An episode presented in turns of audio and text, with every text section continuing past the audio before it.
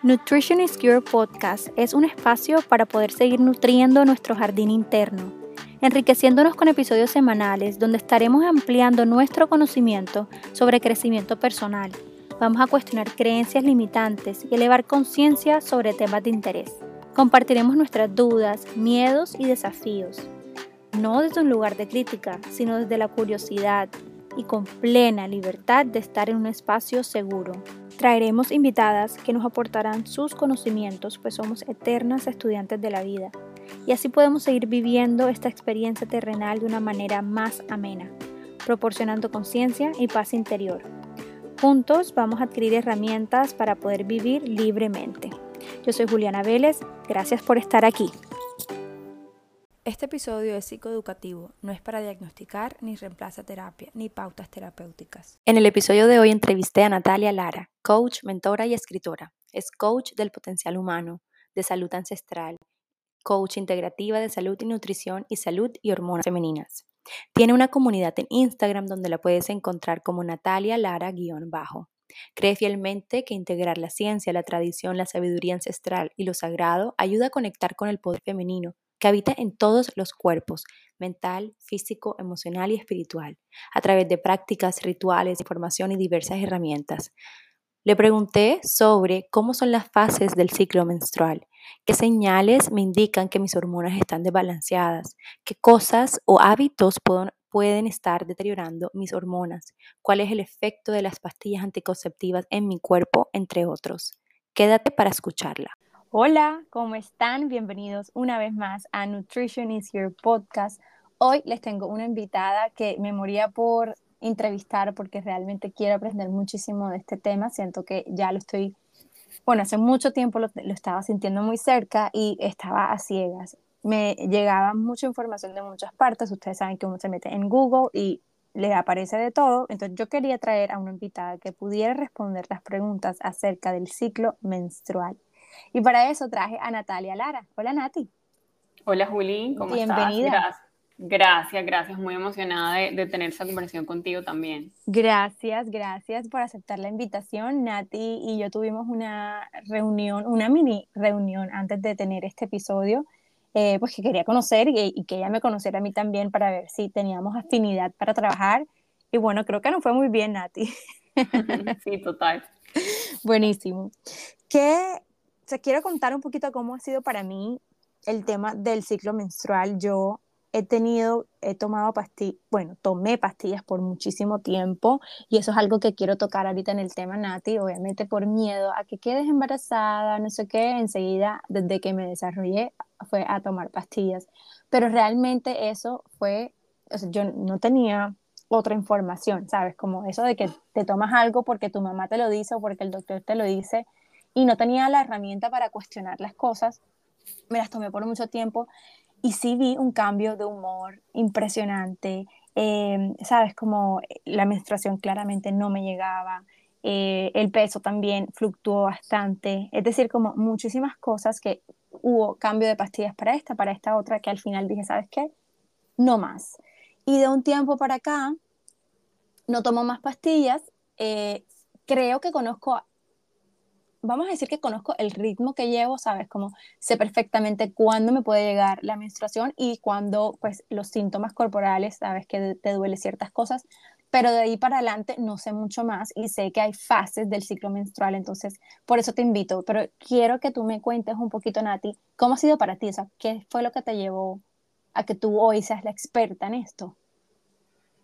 Bueno, gracias Juli por, por esa, como ese contexto también. Y, y me parece muy bonito que estemos teniendo la, la, la llamada hoy porque estoy en mi día 2 de mi ciclo, o sea, sangrando. Y primero como que para normalizar también, como que muchas veces no hablamos de eso.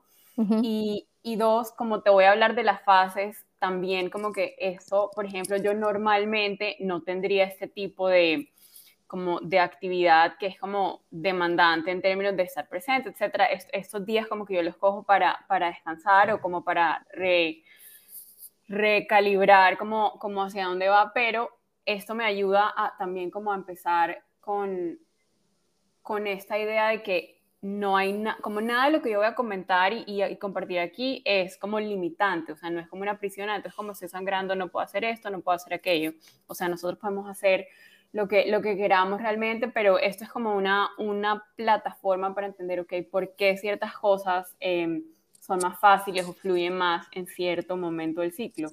y, y mi historia hormonal realmente de hecho, es muy similar como a la tuya hace, hace unos años, también a los, a los 18 años empecé a tomar, empecé a tomar pastillas anticonceptivas porque quería como prevenir embarazos, o sea, si hubiera sabido lo que sé hoy, nunca las hubiera tomado, pero eh, las tomé por 8 años y digamos que nunca tuve como síntomas adversos realmente con las pastillas, o sea, cuando las dejé de tomar, por ejemplo, mi, mi periodo volvió muy...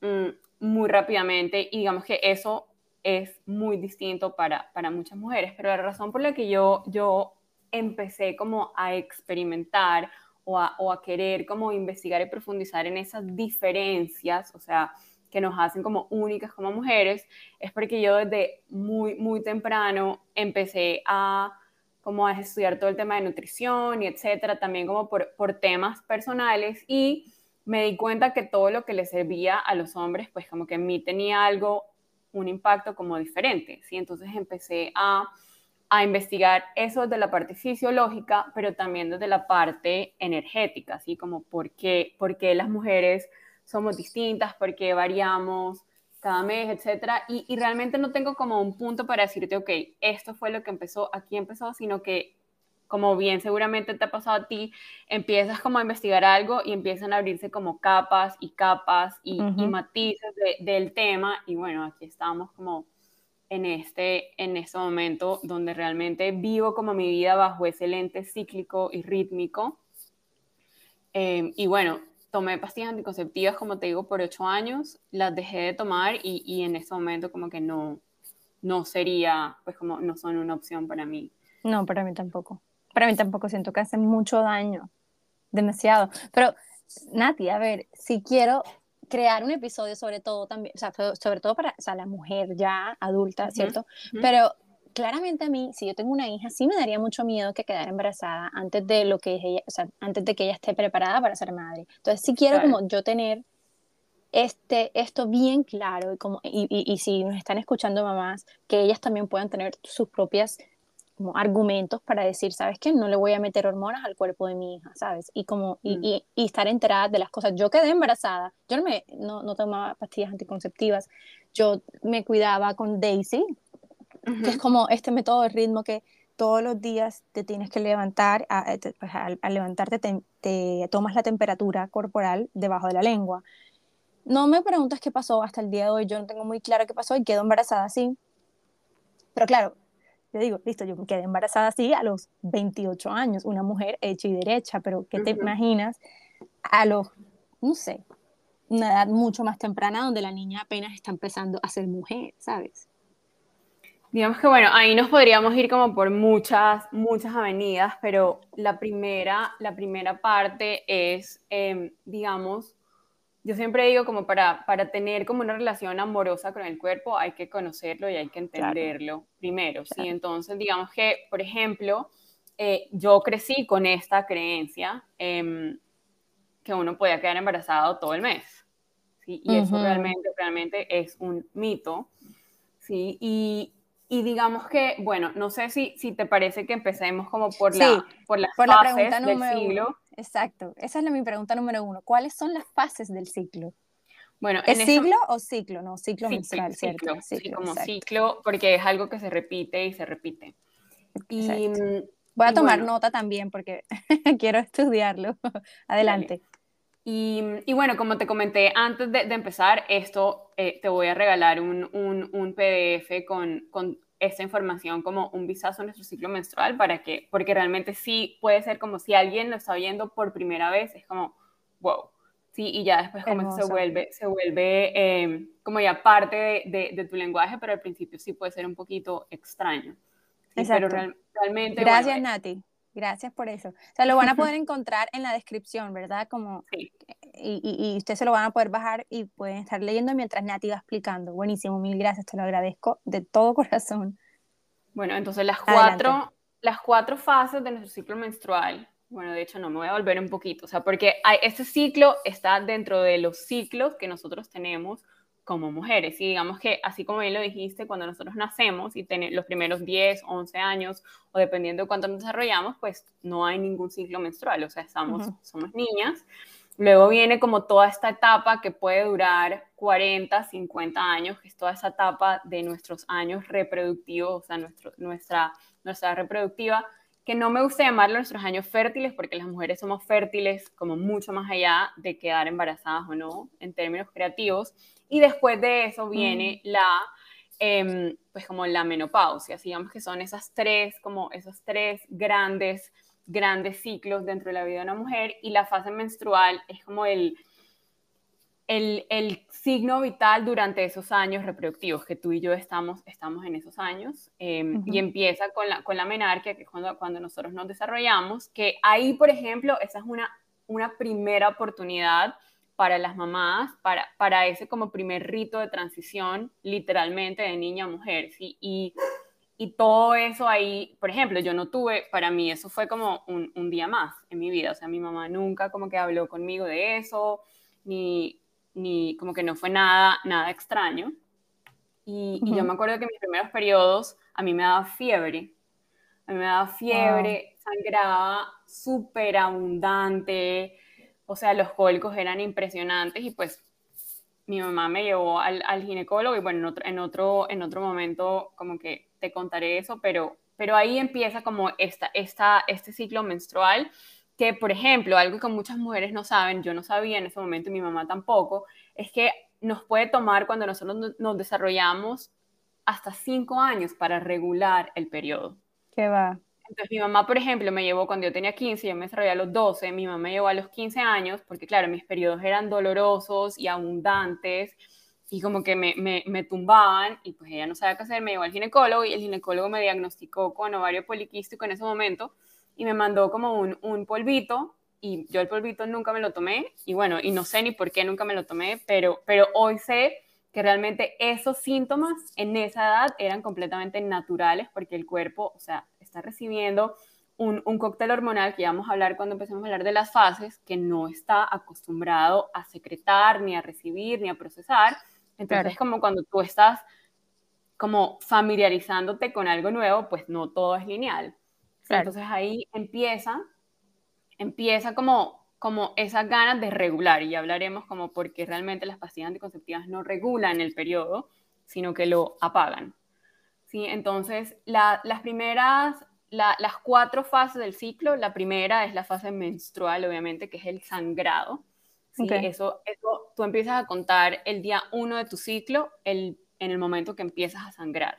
¿sí? Puede ser como, hay mujeres que sangran como de una, ¿sí? que ya es como el primer día es abundante, hay mujeres que el primer día es solamente como un flujo rojo un poquito, pero ya ese día tú lo empiezas, tú lo empiezas a, a contar como tu primera fase menstrual. Y esa fase, digamos, si hablamos, no sé si quieras que, que, hable un poquito como de la equivalencia con la luna o de la equivalencia con las estaciones, que a veces es más fácil entenderlo bajo esos como, como lentes si, si nosotras no estamos como tan conectadas con las señales de nuestro cuerpo, porque digamos que una vez nosotros sabemos qué buscar, ok, se hacen mucho más obvias las señales, pero a veces como estamos como no estamos pendientes de las cosas, pues no, no sabemos cómo, cómo qué buscar. Esa etapa de, de, la menstruación, del sangrado, es una etapa donde realmente nosotras como que nos sentimos con ganas de ir hacia adentro. Si es una etapa donde sería como el equivalente a la luna nueva, así como donde hay oscuridad, donde nosotros evaluamos, como miramos, ok, ¿para dónde vamos? Estamos viviendo como la vida que queremos y sería como el invierno personal. Así que, mm. que, en el invierno parece que no estuviera pasando nada, pero hay muchas cosas que están pasando bajo la superficie. ¿sí? Para, para llegar a esa siguiente fase, que es la fase folicular, yo le digo esa fase como, como el ave fénix, o sea que yo la siento como mi día 3 o 4, que yo siento que estoy como renaciendo, porque esa es la fase que equivale como a la primavera, ¿sí? Entonces esa es la fase donde nosotros estamos floreciendo, donde la energía sube, donde nos sentimos como muy elásticas, eso nos lo da el estrógeno, que es como la protagonista de esa fase. El estrógeno em, sube, ¿no? El estrógeno, exacto. O sea, el estrógeno sube ahí en esa, en esa segunda como fase, que es la fase folicular, y por ejemplo es una fase ideal para empezar algo nuevo, ¿sí? Como la primavera, para empezar algo nuevo, para instalar un nuevo hábito. Es una fase donde estamos muy hacia afuera, o sea, queremos como conectar con otras personas, conversar, ¿sí? Es como la fase que yo le digo para, para iniciar, ¿sí? Es la fase como del, del inicio. Es una fase donde somos muy como resilientes, hay mucha energía, hay mucha motivación. Es como una de las fases, y no quiero decir la mejor porque cada fase tiene su encanto, ¿sí? Pero cuando nosotros la vemos en el contexto de, como en nuestra sociedad moderna, de siempre tenemos que estar conectadas, y siempre tenemos que estar enérgicas, y siempre tenemos que estar listas, esa es la fase folicular. donde, incluso, por ejemplo, eh, nuestro apetito se reduce un poco. Sí, es muy natural en esa fase sentir que necesitamos mucha, mucho menos nutrición para como funcionar y hacer todo lo que, lo que queremos hacer, por ejemplo. Nati, y te hago una pregunta. En la fase de sangrado, esa es la fase menstrual, es el día 1 hasta el día La fase menstrual, eso varía obviamente en cada mujer, pero digamos que podríamos como generalizar, decir que esa fase puede durar entre un día y siete días. Sí, o sea, por ejemplo, yo eh, que tengo un periodo como muy, muy saludable y muy armónico, a mí me dura entre 3 y 5 días, ¿sí? Siendo como dos días de sangrado pesado y el resto ya como muy, muy tranquilo, ¿sí? Y, y digamos que yo digo, el periodo, la sangre en sí, es nuestro quinto signo vital porque, digamos, bajo el lente de como yo estudio el periodo, que es la medicina tradicional china, tú puedes como identificar ciertas cosas con el color de tu sangre, la cantidad, el olor, la textura. ¿sí? Entonces, por, eso se le dice como el quinto signo, el quinto signo vital. Va. Los otros cuatro son la temperatura, el pulso, la presión arterial y la, ¿La temperatura sube o baja? Em, eso, digamos, la temperatura en tu, la que medimos, que es la temperatura basal, que era la que tú estás hablando y que usabas para, para el, para ese, que el método completo se llama el método sintotérmico, mm, que ya, ya lo hablaremos como, como una opción para, para monitorear nuestra fertilidad. La temperatura en, en el ciclo menstrual, digamos que se mantiene como constante, excepto después de la ovulación. Después de la ovulación, la temperatura se mm. eleva y eso es lo que confirma la ovulación. Sí, pero ya, ya, ya hablaremos como de, eso, de esos marcadores un poquito, un poquito más adelante. Entonces, en esa fase folicular es cuando nosotras tenemos energía hasta para regalar. ¿Sí? Literalmente. Entonces, por ejemplo, el ejercicio que queremos hacer es mucho más intenso, mucho más dinámico, ¿sí? Y, y, tenemos como esa, esa, como esa energía de la primavera que es energía de nuevos comienzos y, y energía como de mucha creatividad. Sí, la piel, ¿verdad? También se ve. La piel por el estrógeno, claro, el estrógeno, digamos que el estrógeno es una de las hormonas como femeninas por excelencia, ya, ya hablaremos de la, de la hermanita, la progesterona, pero esa es la protagonista de esta fase, el estrógeno, porque el estrógeno es lo que es la hormona que genera, o sea, que crea, y volvemos como a esa, a esa equivalencia con la primavera. ¿sí? Es como en la primavera todo se está creando, todo está naciendo, todo está floreciendo y necesita como esa, esa hormona. Después de la fase folicular viene la fase ovulatoria. bueno, dos segundos, espérame dos segundos. ¿En esta fase folicular es el, el, el líbido sube o cómo va eso? Mm, a ver, digamos que eso, por ejemplo, es algo que, que a mí no me gusta generalizar, porque como yo lo veo en, en, en, en el ciclo completo, el líbido en realidad no sube o baja, sino que cambia de cualidad. O sea, digamos, una, una mujer como con sus hormonas equilibradas, claro, no tiene ganas de lo mismo todo el mes, pero nosotras siempre tenemos como esa necesidad de intimidad o de conexión que no necesariamente tiene que ver o que tiene que culminar en el, en el acto sexual o que tienes que tener ganas de cierto tipo de intimidad. Entonces, por ejemplo, en esta, en esta fase folicular tú te puedes sentir un poquito más aventurera, ¿sí? Por ejemplo, puede ser que quieras probar algo nuevo, ¿sí? Que quieras eh, pero digamos que yo, yo no digo como, ah, en esta fase no hay libido, ¿sí? Cuando no hay libido, cuando no hay ese deseo de conexión, sobre todo cuando estamos en una relación donde realmente hay amor, ¿sí? Em, lo que pasa es que la libido evoluciona y cambia, y eso es algo también que es un mensaje muy bonito de la vida cíclica y de hablar de esas fases, es como normalizar que nosotras no somos las mismas durante todo el mes. Por ejemplo, o sea, yo estoy segura que yo grabando esta conversación hoy, que estoy en mi día 2 de mi ciclo, o sea, del sangrado, de, de la fase menstrual, esa conversación tiene una cualidad muy distinta y mucho más suave y mucho más como como vulnerable que si yo estuviera grabando esa conversación en el pico de mi fase ovulatoria, donde estoy como mucho más asertiva, mi voz estaría como mucho más alta, o sea, pero ninguna de las dos es mejor o peor, ¿sí? Es como una fase distinta de mí, o sea, y eso es lo bonito de conocernos a través de este lente, porque nos damos como permiso de realmente variar y fluctuar, ¿sí? Y, y por ejemplo, en el contexto de la nutrición, también varía nuestro apetito, por ejemplo a, raíz de estos cambios hormonales. Y eso es algo también que ahora que pasemos a la fase luteal voy a dar como, como una comparación ahí. Entonces pasamos a la fase ovulatoria, que vendría siendo como ese verano, ¿sí? Y esa es la fase donde todas nuestras hormonas están en su punto más alto. O sea, la testosterona, el estrógeno, mm, la progesterona empieza a subir. Entonces, imagínate como un pavo real en todo su esplendor, ¿sí? Esa somos las mujeres en la fase ovulatoria. ¿Por qué? Porque en la fase ovulatoria es donde está despierta como al máximo nuestra necesidad de procrear, o sea, ese propósito biológico. Entonces, en ese momento es donde las mujeres, por ejemplo, se sienten súper sexy, súper atractivas, todo eso tiene que ver con las hormonas, porque ese es el momento para atraer a su, como, al, papá de sus hijos, ¿sí? Literalmente. Y eso, y eso lo vemos en el, en el reino animal también, ¿sí? Cuando, con, con el, con los, cuando las, los animales o las hembras están como en calor, eso somos nosotros literalmente, ¿sí?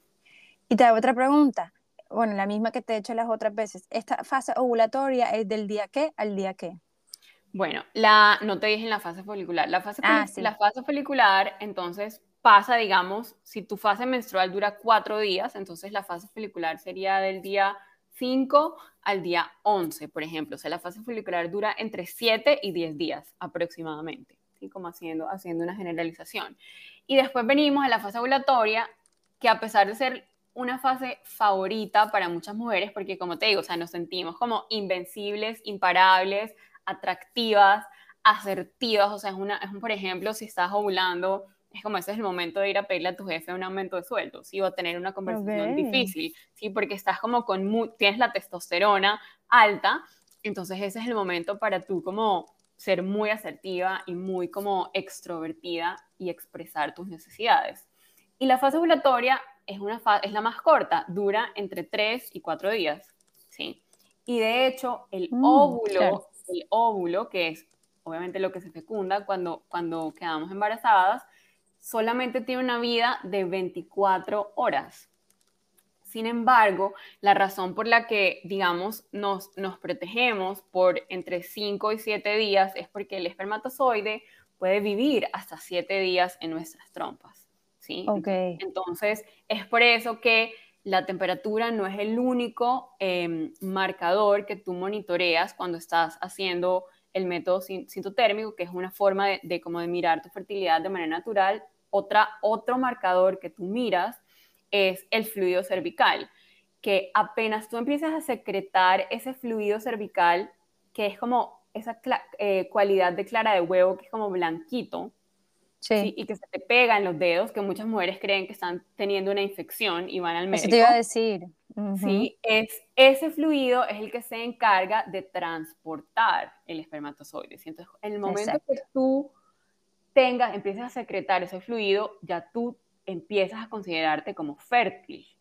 ¿sí? Entonces, en e, mm. esos días es que tú dices, ok, o uso condón o me abstengo de penetración, ¿sí? de, tener, de tener intimidad a través de la penetración. Okay. Y, y, después de la fase ovulatoria, que entonces ahí vamos, ya digamos como que si tenemos 3, 4 días de fase menstrual, digamos 7, 8 días de fase folicular, ahí vamos 11 días y luego 3 días de ovulatoria, 14, 15 días. Lo que queda, el resto del ciclo, sí que pueden ser entre 11 y 14 días, es la fase que se llama la fase luteal, ¿sí? Que es esa fase, digamos que el, el óvulo no se fecunda, no se fertiliza, y lo que se llama el cuerpo lúteo, por eso esa fase se llama la fase luteal o la fase lútea, es lo que el cuerpo empezaría a utilizar para construir la placenta. Entonces, cuando eso no ocurre, cuando no hay embarazo, cuando no hay eh, fertilización del óvulo, ese cuerpo se, se desintegra, se, se, se, sí, o sea, se destruye. Y eso em, es lo que nosotros sangramos, ¿sí? o sea, el, revestimiento uterino, que es lo que sería como la casa de nuestro bebé, se desintegra y es lo que nosotros sangramos. Sí, entonces la... Sí, no, fecundación.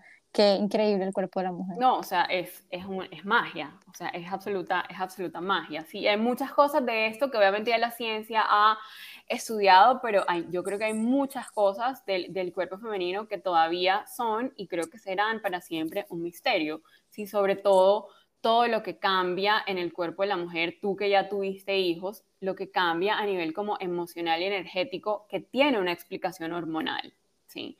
Em, pero bueno, para no como salirnos, salirnos del, del, del, tema, en esa fase luteal es donde salen como a la luz todos esos como potenciales desequilibrios hormonales que una mujer puede tener, ¿sí? Y yo siempre digo, la fase luteal tiene el potencial de ser la mejor parte de tu ciclo o la peor parte de tu ciclo, ¿sí? Dependiendo de cómo tú, tú, cómo tú te encuentres hormonalmente, ¿sí? Esta fase es em, lo que sería el equivalente al otoño personal. ¿sí? Entonces, esta fase es una fase donde las mujeres estamos muy orientadas al detalle. ¿sí? Es una fase como para cerrar ciclos y como poner la casa en orden. ¿sí? Y muchas mujeres asocian esta fase, por ejemplo, con antojos. ¿sí? O, Y en esa fase es muy, muy natural y muy como esperado, o sea, es como algo, algo hormonalmente correcto, entre comillas, o sea, a mí no me gusta usar esas palabras, pero digamos que entre comillas es como lo, lo, lo normal, lo natural, que en esa fase se aumente el apetito, más no necesariamente los antojos. ¿Por qué se aumenta el apetito? Porque construir ese cuerpo lúteo, ¿sí? construir ese cuerpo lúteo, construir lo que sería potencialmente la casa de tu bebé, es un, un trabajo calóricamente costoso, o sea, es energéticamente muy costoso construir eso. O sea, nosotros subimos el gasto calórico entre 10 y 30%. Sí, que wow. más, más calorías ahí. Entonces, eso es algo, por ejemplo, que yo digo, es hora de normalizar el apetito de las mujeres, ¿sí? Porque nuestra naturaleza de por sí es una naturaleza como con un buen apetito, ¿sí? Entonces, yo siempre digo, ¿por qué es normal que en la fase folicular que tenemos un apetito menor, esa es la parte normal y por qué entonces el apetito aumentado en la fase luteal quiere decir que estamos fuera de control. No, ninguno de los dos es mejor que el otro, son sencillamente momentos distintos ¿sí? en, en la vida de una mujer y eso, esa es como la ventaja de aceptarnos y vernos como seres cíclicos, que somos completamente cambiantes y fluctuantes todos los días, o sea, nosotros todos los días tenemos un cóctel hormonal distinto, ¿sí? Divino. Entonces, Tiene todo el sentido. En esta, en esta fase es, por ejemplo, a mí hace ya muchos años no me da como, no me dan síntomas en la fase luteal. Y ahorita, y ahorita que nosotros empezamos a hablar, tú dijiste, ah, es que es normal que en cierta fase, como yo sé los síntomas, es como ninguno de esos síntomas son normales o, o más bien como mm. naturales, o sea, se han normalizado, pero no es normal tener em, como, por ejemplo, que te duelan los senos. Eso le pasa a muchas mujeres, pero no es algo normal. O sea, Nati, cuéntame un poquito más de eso. Del proceso, ¿sí? Entonces, em, como te decía, la, digamos que las cuatro hormonas, y, y es muy importante Em, entender que ninguna hormona en el cuerpo funciona en aislamiento. O sea, todas las hormonas hacen parte de una sinfonía ¿sí? en el cuerpo que es lo que conocemos como el sistema endocrino, ¿sí? Por eso cuando uno tiene temas de hormonas, pues va al endocrinólogo, ¿sí? Y es muy importante entender que, por ejemplo, el estrógeno y la progesterona, que son las hormonas sexuales, con otras dos que ya voy a mencionar, no están separadas de la insulina, no están separadas del cortisol, no están separadas de la hormona tiroides, todas las hormonas están conectadas, ¿sí? Y por eso es que la pastilla anticonceptiva es potencialmente tan dañina, ¿sí? Porque lo que hace es que bloquea la comunicación entre las hormonas, ¿sí? Ahorita, ahorita que hablemos de las pastillas profundizamos en eso. Entonces, es, eso es algo muy importante para entender, o sea, por eso lo que tú comes, cómo tú haces ejercicio, cómo tú duermes, el tipo de estrés que tienes como en tu vida, la calidad de tus relaciones, todo eso influye e impacta la calidad de tu ciclo menstrual, porque no es algo que ocurra como aislado del resto de tu cuerpo, ¿sí? Ok, tiene todo el sentido. Entonces... Pero, mm, ajá, adelante. En, la fase luteal, la hormona protagonista, ya hablamos que, que la hormona protagonista de la, de la, folicular es el estrógeno, digamos que la hormona protagonista de la fase luteal es la progesterona. Y la progesterona es una hormona protectora, ¿sí? es una hormona como progestación. ¿sí? Entonces, esa hormona, digamos, así como te dije que el estrógeno es la que nos hace sentir como elásticas y eléctricas y enérgicas, la progesterona es una hormona que nos relaja, o sea, como que nos, nos regula, nos relaja, es una hormona que está muy conectada con la melatonina, que es la hormona que nos ayuda a dormir, entonces es como esa hormona relajante, pero esa hormona también es la responsable de llevar el embarazo a término. Entonces, cuando, ¿de dónde vienen la gran mayoría de los síntomas eh, premenstruales de esta fase luteal en las mujeres? Del desequilibrio entre esas dos hormonas, el estrógeno y la progesterona. ¿Sí? Cuando no hay suficiente progesterona, en relación al estrógeno viene el síntoma más común, que es que nos duelen los senos. Y cuando a ti te duelen los senos antes del periodo, eso es que tu cuerpo no está teniendo la capacidad de metabolizar el exceso de estrógeno, ¿sí? Porque no es solamente que tengamos en números absolutos mucho estrógeno o poca progesterona, es también que ellas tienen que actuar en combinación. Entonces, si relativamente hay mucho estrógeno, ¿sí? proporcional a la cantidad de progesterona que hay en el cuerpo, vienen, vienen esos síntomas.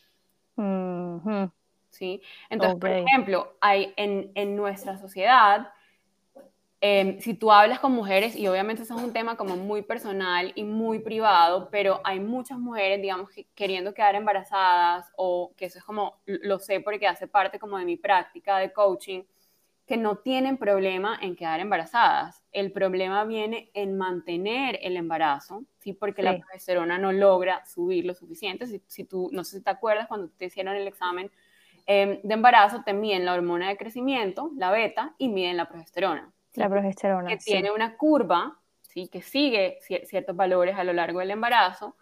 Y cuando la mujer no, no puede como, como producir, producir esa, esa cantidad necesaria, vienen las pérdidas espontáneas, ¿sí? Y por eso yo considero o, o, hablo de la hormona progesterona como realmente también una hormona muy femenina, ¿sí? Porque es esa hormona que nos permite llevar a cabo como nuestro propósito biológico, que es procrear, o sea, que estoy hablando, no estoy, no estoy hablando como nada social, sino puramente como biológico, que eso es lo que nuestro cuerpo, nuestro cuerpo quiere. ¿sí? Y, y, algo también, eh, ¿por qué el, el periodo, nosotros hablamos del periodo como el quinto signo vital? Precisamente por eso. Porque nuestro propósito es eh, procrear, pero para nuestro cuerpo, ese no es el propósito número uno. O sea, el propósito número uno de nuestro cuerpo es mantenernos vivas, es, claro, en equilibrio. único trabajo. No, ni siquiera en equilibrio, viva. O sea, como sea.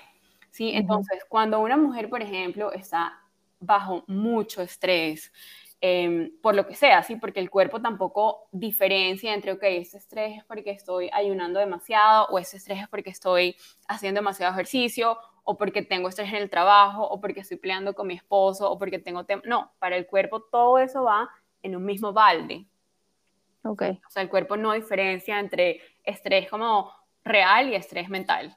¿sí? Para, el cuerpo todo, lo, lo, percibe de la misma manera. cuando el cuerpo se siente, percibe esa amenaza, percibe ese estrés, lo primero que el cuerpo dice es, ok, ¿dónde puedo yo ahorrar energía para que no me cueste tanto mantener vivo a este ser?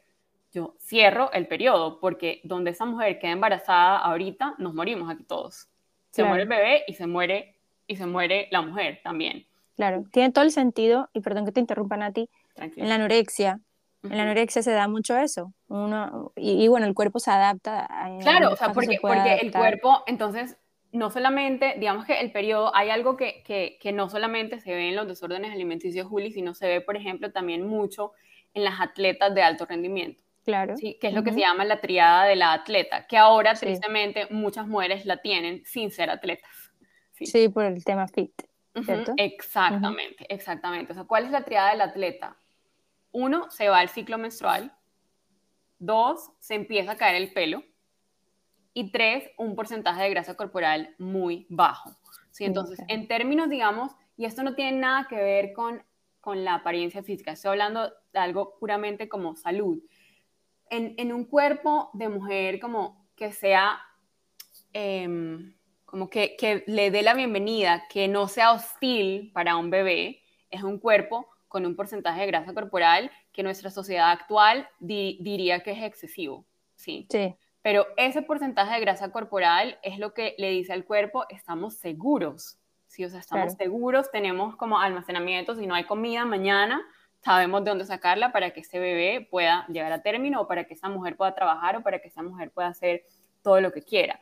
Entonces, yo porque hablo, yo no hablo como por ejemplo de la fisiología de una mujer flaca o no, yo hablo de la fisiología de una mujer plena, sí, porque como yo veo la salud femenina que eso varía para cada mujer, como la definición de la vida ideal que tenga es, ok, yo tengo la energía y la motivación para hacer todo lo que quiera hacer. Eso puede ser ser mamá a tiempo completo, una mega empresaria, una atleta o lo que sea. Sí, eso varía, varía para cada mujer. Entonces, cuando yo hablo de la fisiología, es listo, un periodo regular sin ningún tipo de síntoma, porque eso te lo prometo que es posible para, para cualquier mujer no tener, por ejemplo, yo antes de, estar como, como plena, como estoy ahora, el segundo día de mi ciclo probablemente no podría tener esa conversación porque tendría cólicos. Si en ese momento yo no siento nada durante mi periodo, excepto una incomodidad muy, muy eh, como sutil, literalmente cuando se desprende el revestimiento uterino, que es algo que pues obviamente va a incomodar. Pero yo no sufro cólicos, yo no me hincho, ¿sí? no, no fluctúo dramáticamente de peso tampoco sí que es algo que también hemos normalizado y no es natural. Eso también implica el de, la incapacidad del cuerpo de... De adaptarse, de, adaptarse de, secretar, las hormonas. Em, entonces, bueno, te decía, eh, nos desviamos un poquito, pero por ejemplo, entonces el cuerpo lo primero que va a hacer es, ok, no puedo tener un ciclo menstrual porque quedar embarazado en este momento eh, sería un riesgo para, para la mujer. Pero hay signos mucho más sutiles de, de, como la falta de salud hormonal, que es, por ejemplo, se te empieza a caer el pelo, se te empiezan a partir las uñas, la piel no brilla, o sea, la piel brillante, la piel lozana, las uñas fuertes, que tú vayas al baño todas las mañanas, que el humor no te cambie dramáticamente, mm, como a lo largo del mes, todos esos, todos esos síntomas, todas esas señales son, son señales de un cuerpo en equilibrio, de un cuerpo satisfecho. De un Te, hago una, te, hago, te hago una pregunta, Nati, pero, y quiero aclarar esta, porque uno puede ir al baño con ayuda, pero es ir al baño sin la ayuda. Te voy a decir, a mí me levanta la ganas de ir al baño. Ok. O sea, y, y, digamos que el eliminar, o sea, hacer, hacer popó, ir al baño todas las mañanas, es una de las formas más efectivas de metabolizar el exceso de estrógeno. ¿sí? Por eso es tan importante para las mujeres y no solamente ir al baño todos los días, sino el horario de ir al baño, ¿sí? Porque, porque las hormonas funcionan, como te digo, en, en esta sinfonía, ¿sí? Y la sinfonía tiene como ciertos, ciertos momentos del día en donde las, cuando las hormonas se están secretando y se están produciendo. O sea, ahí cuando hay esa como jet lag hormonal, ¿sí? Por ejemplo, eh, cuando nos quedamos hasta muy tarde viendo, yo qué sé, películas o qué sé yo, o trabajando o lo que sea, mm, empieza a ver como ese jet lag hormonal que es, entonces ya no voy al baño a las 6 de la mañana o a las 6 y media, sino que voy a las 3 de la tarde. Y ahí ya hay como un, un, un, desbalance, están las hormonas como funcionando en diferido, ¿sí? Entonces, claro, es ir al baño sin ningún tipo de ayuda, ¿sí? Porque eso es algo también, y tiene mucho que ver con las pastillas anticonceptivas, de hecho. O sea, por ejemplo, si yo voy al baño, si yo no puedo ir al baño sin tomar un laxante o sin como... Café. Sin café, o si no me tomo, no sé, me tomo una cucharada de, de fibra o qué sé yo, eso no es un problema, es un síntoma. Sí, o sea, es un síntoma. El, problema no es que, no puedes ir al baño, eso es una como consecuencia del, problema que vendría siendo el desequilibrio hormonal. Sí. Entonces, con las pastillas anticonceptivas, por ejemplo, eh, que decimos, ahora las voy a tomar para regular el periodo. Eso es una gran mentira, porque lo que hacemos es que suprimimos los síntomas y muchas mujeres, como te digo, a mí no me pasó, afortunadamente, no sé cuál fue tu experiencia, pero tengo muchas amigas y muchas clientes que dejan de tomar las pastillas anticonceptivas y los síntomas vienen y vienen peor que, que antes de tomar las pastillas, ¿sí? Porque lo que hace eso es como ponerle una curita para que tú no veas la herida y que la herida se siga como pudriendo por debajo de la curita, ¿sí? Para ser como bien, bien gráficas, ¿sí? Entonces, lo que nosotros queremos cuando, cuando hay estos síntomas no es como, ok, no quiero sentir, no quiero esto, sino esos síntomas son información. ¿Qué me está diciendo el cuerpo? ¿Sí? ¿Qué, me, está, qué me está pidiendo mi cuerpo? ¿Sí? Y a veces es no comemos lo suficiente o no nos movemos lo suficiente o eh, hay demasiado estrés en términos, por ejemplo, de nuestro entorno, o sea, de em, productos de maquillaje como muy mm. tóxicos, botellas de plástico, limpieza. Sí, productos de limpieza, em, cafeína en ayunas, y como todo eso son, Dios mío. son, son cosas que tú le metes al cuerpo que lo que hace es que lo confunden y como te digo, o sea, la, la premisa de todo esto no es como meterles miedo, todo lo contrario, o sea, es entender que nuestro cuerpo nos ama, quiere que estemos bien a toda costa, o sea, lo que el cuerpo siempre está buscando es el equilibrio. El cuerpo siempre está queriendo sanar, siempre está queriendo equilibrarse. Y estos síntomas son como, es el lenguaje que tiene el cuerpo para hablarnos. Y entonces al principio los síntomas o, la comunicación del cuerpo es muy sutil. Si el cuerpo es como si te tocara el dedito en el hombro, si es como, hey, no me siento bien, esto que estás haciendo no me ayuda o, o no nos sentimos bien. Y eso puede ser como, ok, no fui al baño un día o pasé una mala noche o indigestión, o los granitos, o se me empieza a caer el pelo, etcétera. Y ya después el cuerpo te toca, susurra, te habla y después te grita. ¿sí? Que es cuando se te va el periodo por completo, te da hipotiroidismo, eh, el periodo te dura siete días y viene lleno de coágulos, o sea, como todo eso ya es el cuerpo diciéndote, ya no sé cómo más decirte que hay algo que tiene que cambiar. ¿sí? Nati, y, Nati, y ¿Qué señales? Exacto, como ahora que estás hablando como que el cuerpo te está, primero te, te dice como que, hey, hay algo malo y después te está gritando que hay algo malo, ¿verdad? Muchas veces no entendemos porque no tenemos la información para discernir si esto es, eh, entre comillas, normal o no normal que me pase. Y hemos normalizado, como he dicho, muchos síntomas que yo consideraba normal o que considero normal, y, y, y, tú dices de los cólicos menstruales, yo me acuerdo, yo tuve a mi hijo por parto natural, lo que significa que a mí me dieron eh, contracciones. Yo duré, eh, para que me pusiera, yo pedí epidural, ¿cierto? Pero antes de eso yo sentía el cólico, Nati, y no, se, no era tan diferente a un cólico menstrual. Es decir, lo que te quiero decir es que mi cólico es bastante fuerte. Wow. Entonces, ¿qué cosas? O sea, ¿qué probablemente que señales, ¿verdad? Así muy puntual, una lista. Mira, y son eh, señales muy sutiles, por ejemplo. Exacto, que me, están que me indican que mis hormonas están completamente desbalanceadas, desequilibradas, que hay un desequilibrio hormonal. Entonces, una de las primeras señales que es muy sutil es levantarse sin hambre. ¿Sí? Que, en, que, en la, que, en nuestra cultura, sociedad fit, eso es como, wow, perfecto, puedo comer. ¿sí? Como mejor. Sí, eso, por ejemplo, ya es una señal de que el cuerpo está desequilibrado, ¿sí? Porque nosotras nos levantamos y a la hora el cuerpo nos, nos, como nos debe pedir la comida más fuerte del día, ¿sí? Para tener como toda la energía para, para funcionar el resto del día. Eh, otra, otra señal, por ejemplo, es que no nos levantemos de manera natural, que necesites una alarma para levantarte, ¿sí? Es una señal de un, de un desequilibrio hormonal, por ejemplo.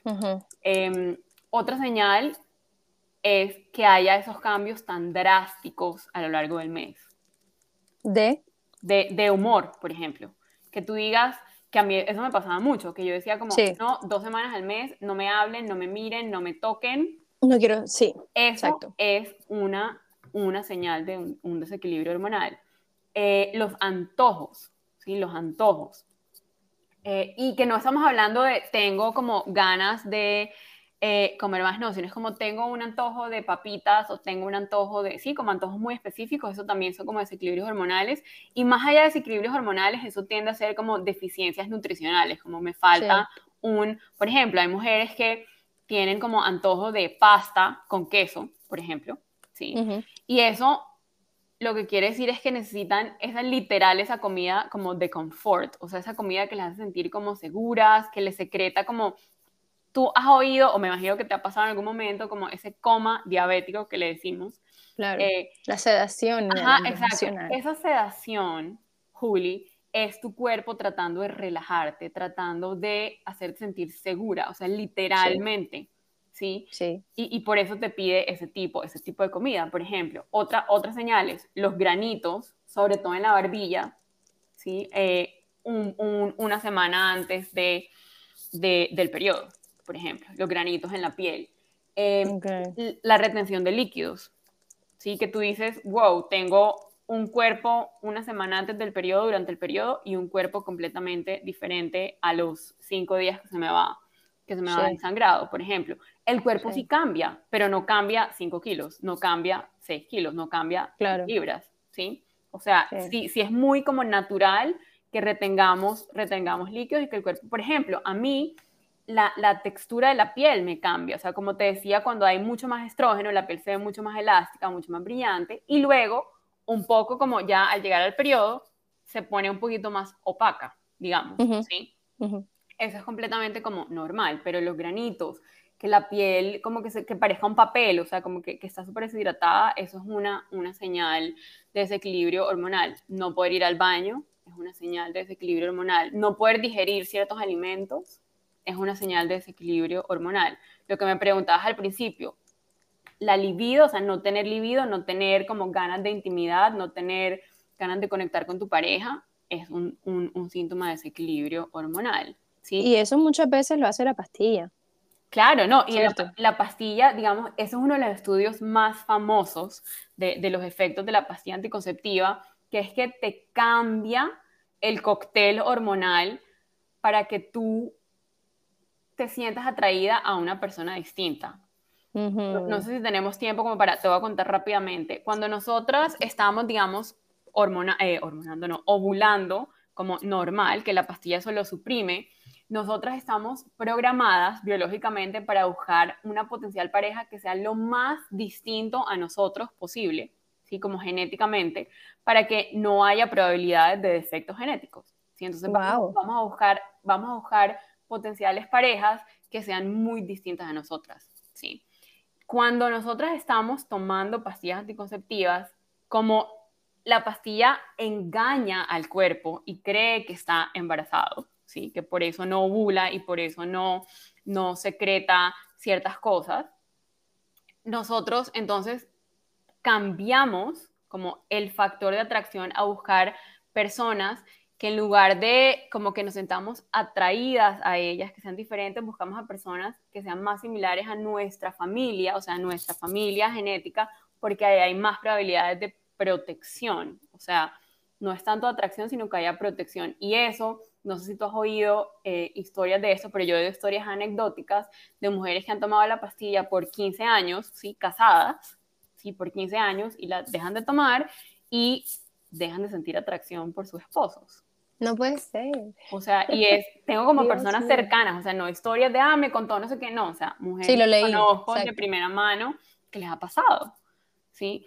Porque mm. lo que hablábamos de la perfección y la manera en la que nuestro cuerpo está diseñado, o sea, ahí no hay ningún, ninguna improvisación en ese sentido, ¿sí? Y esto ocurre, Juli, no solamente con las pastillas anticonceptivas, sino con todo lo que nosotros le metamos al cuerpo de manera artificial para intervenir en esos procesos hormonales, ¿sí? Ok, ok. Qué interesante. O sea, hay muchas cosas que tenemos tan normalizadas, Nati, que me, me, me, asusta realmente, me asusta el, el tema. Y, y, la falta de información, la, la, poca, el poco tacto de pronto del ginecólogo al entregarnos ciertas pastillas. No y, sé. y, y, de hecho, o sea, eso no es ni siquiera el poco tacto, o sea, es también como la falta de conocimiento que no empieza contigo o conmigo, sino que pues ellos no aprenden esto en la, claro. en la universidad tampoco. Sí, digamos que... Claro. Mmm, y, y, hay muchos ginecólogos, por ejemplo, que dicen, yo sé que la pastilla no soluciona esto, pero no sé qué más hacer y por eso, por eso la prescribo. Claro, sí. claro. Entonces, eso es un tema que creo que como que se sale del alcance de esta conversación, pero por eso es tan importante como entregar esta información y tener este conocimiento, no porque sea la solución o no porque sea la respuesta, sino justamente para, ok, esto me genera preguntas, esto me genera dudas, algo, sí, porque a veces nuestro instinto nos dice, pero nos da como pena decir, pena preguntar, uh -huh. pena hablar del tema, de pronto soy la uh -huh. única. Yo te puedo prometer que tus síntomas y todas las dudas que tú tienes, no eres la única que, que las tienes. Sí. No, estoy segura que no. te tengo otra pregunta, Nati.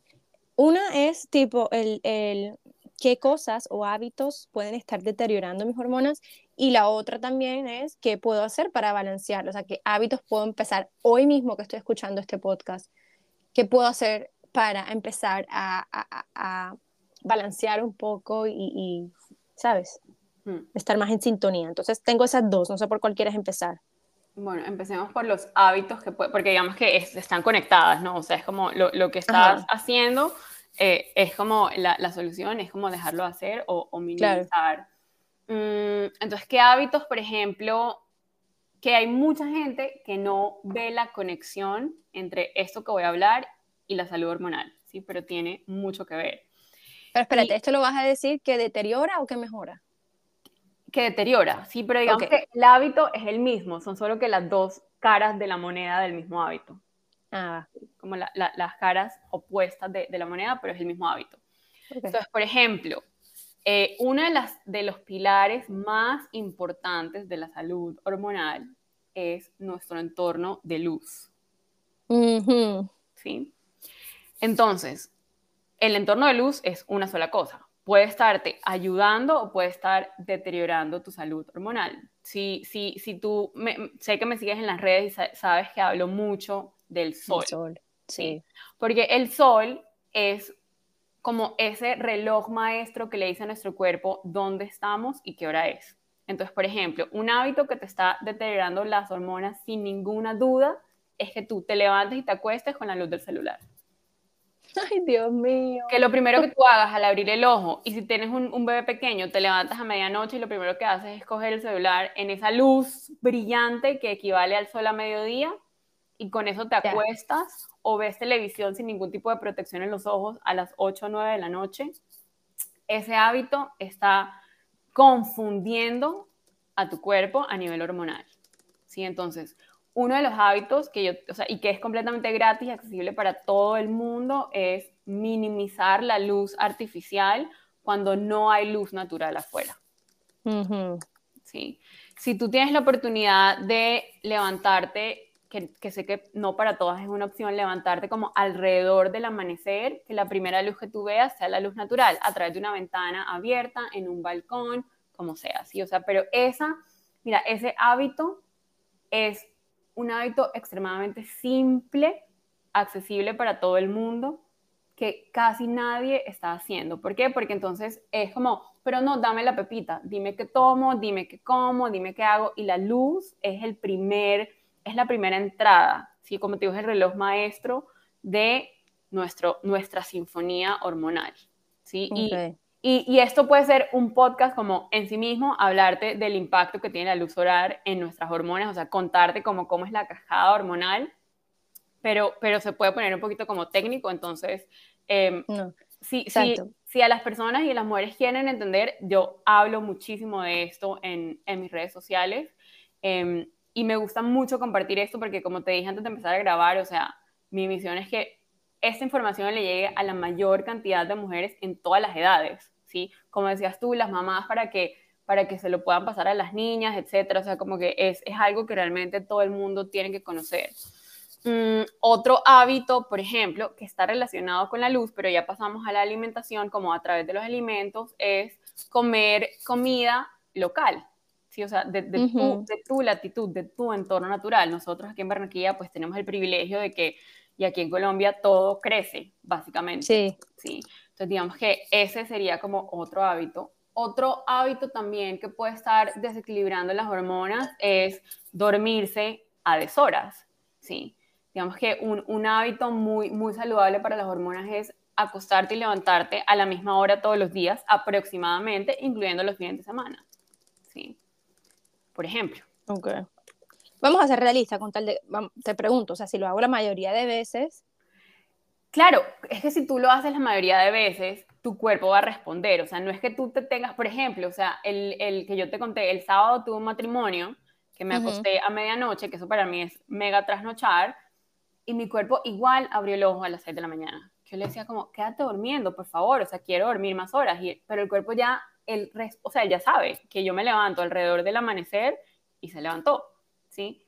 Entonces es como entre tú, claro, y eso, y eso que dices es algo súper valioso, que es, esto no es para que entonces tú digas, ok, si no lo puedo hacer perfecto, mejor no lo hago. No, todo lo contrario, o sea, cada como milímetro, sí, que tú te puedas mover hacia, no la perfección, sino a darle al cuerpo esas entradas, esa materia prima apropiada para que él funcione, se vuelve un círculo virtuoso de, retroalimentación, ¿sí? Porque el cuerpo, entre tú más le des lo que le hace bien, más te lo va a pedir.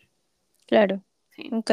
Porque muchas veces lo que pasa es que estamos desconectadas de las señales y no las queremos oír. Entonces, por ejemplo, yo me levanto con hambre, pero como tengo una comida en la noche, no voy a desayunar.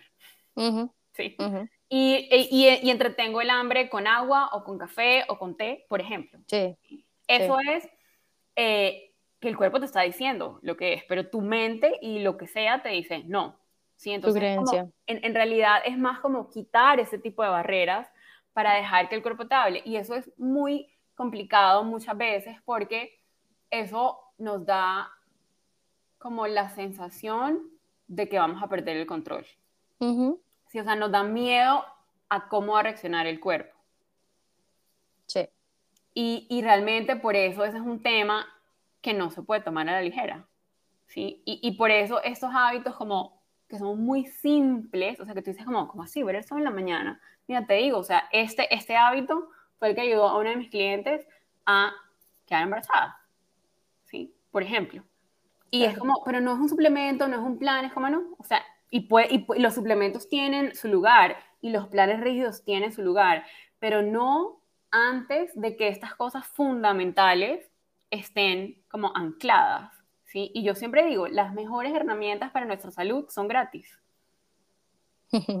¿Sí? El sol, la conexión humana, ¿sí? Está, los abrazos, estar, estar afuera, así sea en un parque con un árbol, ¿sí? Reírse, comer en presencia de otras personas, o sea, son cosas muy simples y que generalmente no cuestan nada.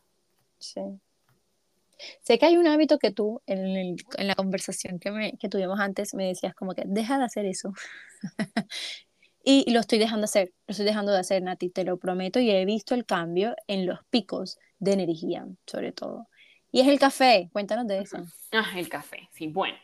El café. Mi querido amigo. El café, quiero empezar por decir que el café no es bueno ni malo, sí, o sea, y eso aplica para el 99.9% de las cosas, sí porque a mí me preguntan mucho, ¿esto es bueno o esto es malo? Sí, y realmente lo que es bueno o malo no es la cosa, sí, es nuestra relación con la cosa.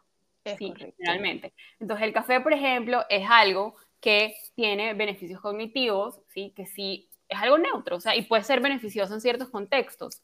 Pero, por ejemplo, si yo, mi relación con el café es no me hablen hasta que yo no me tome un café, no puedo ir al baño si no tomo café, eh, no soy persona si no tomo café, ahí hay algo que investigar. ¿sí? Eh, eso por el lado como emocional, pero por el lado fisiológico, el café, por ejemplo, es una bebida altamente deshidratante. ¿sí? Es una bebida diurética. Entonces, por ejemplo, si tú te levantas después de haber dormido 8 horas o 7 horas o 6 horas o 10 horas sin haber consumido ningún líquido y el primer líquido que le metes a tu sistema es café, o sea, eso es como si tú tuvieras una esponja que ya está seca y la terminas de exprimir. ¿sí? Entonces, esa deshidratación también contribuye a desequilibrios hormonales. ¿sí? Otra cosa, el café es un estimulante. ¿sí? Y en presencia del estrés, lo que hace el café es que genera un poquito más de estrés y eso hace que se secrete más la hormona del cortisol. El café no aumenta el cortisol. Lo que pasa es que el café en ciertos contextos, contextos actúa como una fuente de estrés para el cuerpo, o sea, el cuerpo lo percibe como una fuente de estrés y por eso se secreta la hormona del cortisol. ¿sí? Y el café además tiene molecularmente, y aquí pues me meto un poquito en la ciencia, su, su, su como estructura molecular tiene la forma de un neurotransmisor que se llama adenosina, que nos ayuda a dormir. Entonces, si yo tengo moléculas de café, por ejemplo, las que toman café a las 3, 4, 5 de la tarde, ¿sí? ese café se pone como en el parqueadero de esa molécula y cuando yo tengo que producir esa molécula para relajarme, para dormir, no hay espacio. ¿sí? Y, y digamos que, por ejemplo, el café, si tú necesitas como un boost cognitivo, está bien, pero lo que yo le digo a las mujeres es uno, si no puede funcionar sin el café, eso ya ahí es una señal de alarma, ¿sí? Pero si es, por ejemplo, que tú disfrutas el sabor, que te encanta el ritual de la bebida caliente, que te tomas el café, yo qué sé, con tu esposo todas las mañanas y es como un ritual de conexión, ok, está bien, tiene, tiene espacio en tu vida, casi todo tiene espacio en, tu vida si digamos que nosotros entendemos la relación que tenemos con eso. Después de mm, desayunar. Después de desayunar, y mínimo 90 minutos después de despertarte, ¿sí? Porque lo que hace el café es que interrumpe ese proceso natural, hormonal, de ponerte alerta, ¿sí? Como, como de tu despertarte de manera natural. El café interrumpe eso. ¿Y qué pasa? Que nuestro cuerpo siempre está buscando la manera de ser eficiente y de ahorrar energía, siempre. Sí, esa es una de, sus, de sus más grandes sabidurías, ¿sí? Como tratar de ahorrar energía y ser eficiente. Y si tú, le, si tú lo entrenas al cuerpo a decir, mira, no te preocupes, no produzcas las hormonas que tienes que producir porque yo te voy a meter esta inyección artificial de energía, el cuerpo va a decir, ok, no me preocupo y no produzco nada y ahí es donde empieza, si no me tomo el café no puedo funcionar. Yo hace años, años que no tomo cafeína, años. Dios mío. O sea, yo creo que yo no podría dejarlo, o sea, en estos momentos, Nati, nunca voy a decir nunca, pero como sí modificar el momento. No, y no tienes que dejarlo, o sea, es que ese, ese, es el punto, o sea, es como, no lo tienes que dejar porque el café en sí mismo no es malo, ¿sí? Pero si tú ya te diste cuenta, ok, esto no me está sirviendo como lo estoy consumiendo, pues me adapto, ¿sí? Y como te digo, o sea, cada, el, el, como el, si tuviera como un mensaje para esta conversación es, nosotras podemos hacer lo que queramos, o sea, lo que se nos dé la gana. libre albedrío. Libre albedrío, somos mujeres adultas, soberanas, pero lo que sí nosotros tenemos que tener en cuenta es que todo tiene un precio, todo tiene un costo de oportunidad, ¿sí? Y eso es como, ese es el, el objetivo de entregar esta información, que la gente pueda tomar decisiones informadas, que las decisiones sean más conscientes, ¿sí? Que igual, hay, hay, por ejemplo, eh, el otro día hablaba de esto. A mí me gusta mucho meter la cara en una palangana con hielo. ¿sí? Digamos, que, digamos que eso puede ser mi cafeína, por ejemplo, ¿sí? Para, para, un ejemplo. Pero yo sé que en la última semana de mi ciclo, ¿sí? o sea, antes de yo sangrar, eh, mi cuerpo es mucho más sensible al estrés y si yo le meto ese como esa inyección que es un estrés, o sea, por eso es como que me despierta, porque es como que yo le meto ese estrés y el cuerpo dice, wow, wow, ¿qué hay que hacer? ¿sí? Claro. Y entonces yo sé que eso pasa, pero por ejemplo, si hay un día en que yo necesito esa energía y yo necesito esa cualidad de estar alerta más de lo normal de ese día, yo lo puedo hacer, pero sé que eso va a tener una consecuencia. Entonces ya yo ahí uso mi libre albedrío para decir en esos momentos que es más importante, tener esa energía o cuidar mis hormonas. Sí, o sea, te digo, por ejemplo, para mí, que yo tengo 37 años, que todavía no tengo hijos, ayer hablaba con una amiga de esto, mi prioridad número uno es mantener mi fertilidad de manera natural, para que yo tenga por lo menos hasta los 43, 44 años, que yo tenga la, la como confianza en mi cuerpo, que si yo quiero quedar embarazada a esa edad, lo voy a poder hacer. O sea, y al yo tener clara esa prioridad, todas las demás decisiones se toman casi que por sí mismas. O sea, por ejemplo, yo podría tener un menor porcentaje de grasa corporal, probablemente, ¿sí? Pero ¿a qué precio? ¿Sí? yo podría eh, dormir menos y trabajar más, probablemente, pero ¿a qué precio? ¿Sí? Mm. Entonces, como de eso se trata, es como de las metas y las preferencias y los contextos personales de cada mujer, que seguramente los tuyos y los míos son muy distintos, ¿sí? Entonces, por ende, no vamos a tener el mismo estilo de vida ni tenemos que tener el mismo estilo de vida. Claro, y el momento vital también te lo va a dictar. Exacto, o sea, como el, momento de tu vida, que eso es otra conversación de los ciclos y como las oportunidades de, que tenemos en la vida de cada mujer. ¿sí? Divino. Nati, yo tenía un chorro de preguntas realmente, pero em, quiero terminar con la última, de pronto es muy larga, tú me dirás, pero sí quiero terminar con una. Eh, para las, sé que me siguen muchas personas que están en posparto, que van a estar en posparto, ¿verdad? Como que algo que tú puedas recomendar para ese momento donde las hormonas están por todas partes, ¿cierto? Acabas de tener un hijo. Eh, o sea, algo que tú puedas decirle a estas mujeres como, y en algún momento yo, si Dios quiere, voy a volver a estar en posparto y quiero vivirlo de otra manera realmente. ¿Qué podemos hacer ahí en cuanto a las hormonas o hay que dejar que las hormonas pasen su, su momento y se regulen solitas? O sea, ¿qué hacer? Es ahí, e, es una como respuesta intermedia entre esas dos cosas que acabas de decir, sí. Ok. Primero, lo que está pasando en posparto, o sea, no es, está muy lejano de ser un milagro, sí, o sea, es lo primero. O sea, tu cuerpo acaba de literal darle vida a otro ser humano. entonces es un, milagro. Y obviamente va a haber muchos cambios a nivel hormonal que van a depender mucho de cómo estabas tú antes de tu embarazo. ¿sí? Y, todo lo que viste durante tu embarazo. Entonces, dar, empecemos por ahí, que dar como una respuesta genérica ahí me parece muy irresponsable. Va. Eh, pero por otro lado, ¿sí? Es como si yo tuviera que dar una, como ok, haz esto, ¿sí? Bueno, serían como dos cosas relacionadas. Una es darle gracia a tu cuerpo, o sea, literal, como agradecer todo lo que hizo tu cuerpo, entender que no va a volver a ser el mismo, pero eso no necesariamente tiene que ser algo malo. O sea, es otra, otra versión de ti. Si es otra versión de ti, y digamos que eso está relacionado con, desde el punto de vista fisiológico, desde el punto de vista hormonal, darle toda la nutrición que el cuerpo requiere. O sea, el error más grande que una mujer en posparto puede cometer es, voy a dejar de comer para volver a mi peso pre-embarazo. Sí. Total.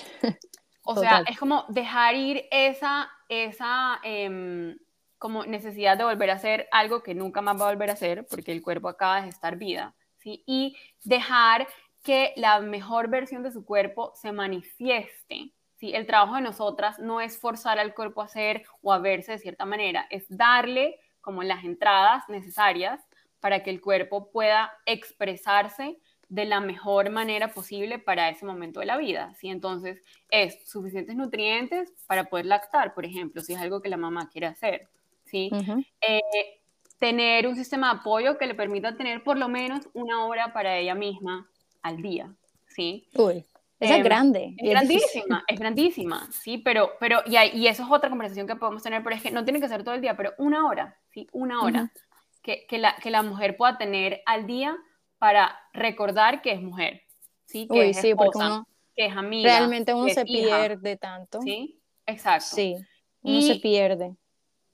Y como eso porque eso le permite estar más presente con, con, el bebé también. O sea, paradójicamente, si es como me separo una hora, que, que, yo sé que como mamá nueva también es muy difícil como separarse del bebé, pero, pero eso es lo que siembra las semillas de que tu posparto em, sea como algo hermoso para apreciar y recordar toda la vida o que sea una etapa traumática que no quieres repetir. ¿sí? Y, y otra cosa aquí también que es muy importante es que no hay... Es como, ok, el posparto dura 100 días. No, el posparto puede durar 10 años, el posparto puede durar 5 años, el posparto puede durar un año, ¿sí? Eso depende, como te digo, de cómo era tu vida antes de quedar embarazada y durante tu embarazo. O sea, y es como recordar la premisa de mi cuerpo quiere que yo esté bien, mi cuerpo quiere sanar, mi cuerpo me ama, ¿sí? O sea, como, y es, yo siempre digo, cuando nosotros nos quitamos del camino, el cuerpo sabe qué hacer. Lo que pasa es que nos da mucho miedo salirnos del camino, quitarnos del camino, porque no confiamos en nuestro cuerpo, ¿sí? Porque creemos que nuestro cuerpo eh, nos quiere hacer daño porque nos pide comida, porque nos pide esto, porque nos pide lo otro, y, eso es un, pues es un proceso obviamente em, más complejo, no difícil, pero más complejo de, decirlo en palabras, pero yo empezaría por ahí. O sea, como uno, darle gracias al cuerpo, dos, nutrirse en todos los sentidos, o sea, nutrirse a través de la alimentación. El sol es súper importante, la conexión emocional y como dejar que el cuerpo nos sorprenda en términos de, ok, ¿cómo vas a hacer ahora? ¿Qué necesitas? Hablar con el cuerpo, preguntarle, ¿qué quieres? ¿Qué necesitas? ¿Qué te sentir bien en este momento? Divino. ¿Sabes qué? Ahorita que le dijiste, cuando como em, darle gracias al, como que nutrirlo, se me vino lo del sol, que tiene que tener sentido, que también te expongas al sol. A los bebés recién nacidos les piden, bueno, no sé si a todos, pero creo que la mayoría les dicen el pediatra, exponlo al sol de una manera, sabes, cubierto, pero que salga al sol. Es que es el nutriente, es el nutriente número uno. Y como te digo, los baños de sol. Los baños de sol. O sea, antes había clínicas de helioterapia, o sea, terapia de luz, terapia de sol. Por ejemplo, a mi sobrinito, eh, que él nació con ictericia, ¿sí? con problemas de, del hígado, mi hermanito es médico, mi hermano, pues ya es un señor, pero mi hermanito es médico.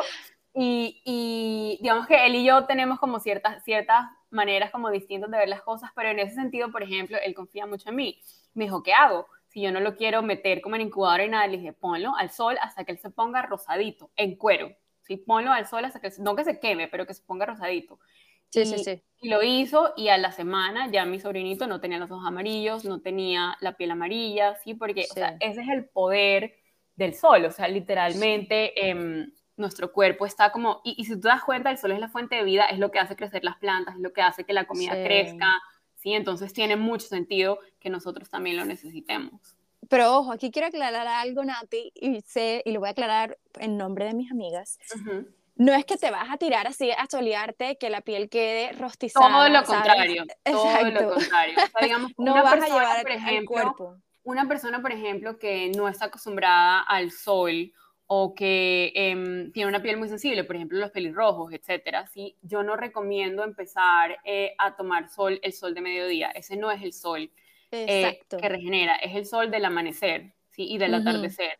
Eso, eso tiene como toda su, su, metodología y su estrategia y, te digo, o sea, las invito y los invito a que, a que me sigan porque es algo, o sea, que yo he convertido en uno de, como de los pilares y, le doy mucho crédito al sol como ser como mi fuente número uno de bienestar y de energía para no necesitar cafeína. Gracias, Nati. Sé que tienes un taller que viene pronto. Sé, tú te mueves demasiado, sé que tienes muchas cosas, pero este episodio lo van a ver antes de un taller tuyo.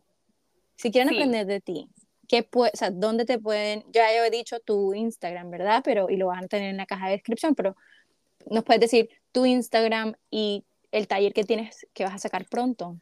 Sí, bueno, digamos que antes de hablarte del taller, digamos que hay, yo tengo muchos recursos como gratuitos antes de que, de que la persona como necesite o quiera eh, como explorar, trabajar conmigo, porque como te digo, esa información para mí es demasiado importante compartirla. Entonces, en mi Instagram es como el, como el como el, ay, perdón por mi perrito. No, no, no, adelante, que llora la gente, llora los bebés, eh, ladra el perrito, no te preocupes. Eh, en mi Instagram es como, como el, el, centro de todo, pero yo escribo un blog todos los miércoles, donde hablo, el, el, blog pasado, por ejemplo, hablé de la conexión entre el sol y la fertilidad y la progesterona, por ejemplo. Em, tengo un podcast también, en el que vas a ser invitada a la segunda temporada. Gracias. Em, tengo una, una newsletter semanal también, que, yo, que son mi, como mis cartas de amor, y ese taller que estás, que estás mencionando, que creo que sería como un, una puerta de entrada perfecta para, para esta audiencia, porque es justamente profundizar en todos esos temas del ciclo menstrual, del metabolismo, que yo le digo el metabolismo la chispa de la vida, o sea, digamos que todos los temas hormonales están relacionados con el metabolismo, y entender como los ritmos y los ciclos de la mujer más allá del ciclo menstrual, ¿sí? porque eso es un, un ritmo y un ciclo dentro de otros ciclos que nosotras como vivimos a lo largo de la vida. Entonces, por ejemplo, para mamás que quieran eh, como aprender cómo explicarle esto a sus hijas, para mujeres ya que están entrando en la perimenopausia o en la menopausia, o sea, como que esto, e, ese taller que se llama tus ritmos, tus ciclos y tu metabolismo es cuestión de hormonas, sería como perfecto para, para como profundizar en ese tema. Y Juli, no te lo había dicho, pero te doy la sorpresa aquí, te voy a dar un, como un cupón para la gente, o sea, que te pregunte y que se los des para que tengan un descuento para, Divino, para, acceder a la, al taller. Gracias, perfecto, Nati, gracias, te lo agradezco de todo corazón. Entonces, bueno, tú me lo dirás ahora y lo pondré en Instagram. ¿Cuándo va a ser el, ¿cuándo va a ser el taller? Es el 30 de septiembre. Es el 30 de septiembre, tenemos tiempo. Em, Perfecto. y, y, bueno, sí, me encantaría que el mayor número de mujeres pudieran asistir porque esta información creo que tiene que estar en todas las casas. Total, total. Muy básica también para que también... ¿Sabes también quién deberían hacer esos talleres? Los esposos. No, total. Es que yo digo, para que también entiendan. Yo digo, todos tenemos una mujer en la vida, así sea la mamá. Sí, sí digamos como para entender sí, realmente mamá, hermana, es la vecina Exacto. Sí. Entonces realmente es... es gracias, Nati, qué abundante eres. Muchas gracias. Te lo, te lo agradezco de todo corazón y bueno, ya saben, estén pendientes de mis redes sociales para yo, si quieren asistir al taller de Nati, yo poder darles el cupón de, de, de asistencia. Y Nati, quiero conocerte uh -huh. más a fondo a nivel personal. Más allá de las hormonas. Exacto. con ocho preguntas rápidas que no tienen nada que ver con tu trabajo, sino con más que ver con tu ser humano, okay. eh, con tu parte más humana. Eh, cuando hablo de parte más humana, sabes, como Nati, ¿quién es Nati por fuera de su trabajo? Okay. Eh, entonces, bueno, te voy a hacer ocho preguntas rápidas que vas a contestar lo, más, lo que primero que se te venga a la mente. Eh, no hay respuesta buena ni mala y listo. No, hay, no me tienes que dar ni explicación ni nada, simplemente esto. ¿Ok? okay. ¿Lista? Uh -huh. Dime algo que siempre has querido aprender y no lo has hecho. Es aprender a surfear. ¿Qué estabas haciendo? Divino. ¿Qué estabas haciendo la primera vez que te sentiste como una adulta? Estaba en París eh, aprendiendo francés en un viaje que wow. me había pagado yo solita y me acuerdo que estaba wow. en, un, en, el Jardín de las Tulerías y ahí me sentí por primera vez que fue como, wow, puedo hacer todo lo que yo me proponga. ¡Wow! ¡Qué nivel! Manejamos los niveles en, este, en esta vida. ¿Qué memoria te viene a la mente cuando te digo la palabra amor? Mis papás. ¿A quién es la primera persona que le cuentas cuando algo importante sucede? Mm, a mi mejor amiga. ¿Qué memoria te viene a la mente cuando te digo la palabra infancia? Ir a, mi papá es arquitecto, ir como a las construcciones y oler a construcción, o sea, todavía como el olor a construcción me recuerda a, a mi infancia. Divino. Mm. Divino. Un libro que te marcó la vida. Uf, ha habido tantos, tantos, tantos, pero digamos que sería Las mujeres que corren con los lobos, pero hay muchos. Mira, hay muchos te libros. voy a decir, Las mujeres que corren con los lobos es el libro que más han recomendado en este podcast. Mira, y fue un libro que, o sea, perdón, me extiendo aquí, a mí Adelante. me lo regalaron en el 2015 y yo lo empecé uh -huh. a leer y me pateó y dije, ¿qué es uh -huh. esto? O sea, no, y lo solté, o sea, no pude leerlo, me generó mucha resistencia y como que no entendía nada y lo cogí tres años después, en el 2018, me acuerdo, y fue como, me sentí llegando a casa y no lo solté y me lo leí en unas vacaciones, me acuerdo, o sea, sí. ese libro tiene como su momento en la vida, eh, pero me parece que es como una, una Biblia para las mujeres mm. que, que, queremos como vivir en contacto con nuestra naturaleza. Voy a buscarlo. Siempre digo, voy a buscarlo y siempre llego a la librería y se me olvida, pero lo voy a tener presente. si te doy una caja con todo lo que has perdido en tu vida, ¿qué es lo primero que vas a buscar? Uf, la inocencia, como esa capacidad de, Mm. sorprenderme. Sí, divino. ¿Cuál es la mejor parte de ser tú? Mm, Vivir al lado de la playa. Divino, qué rico.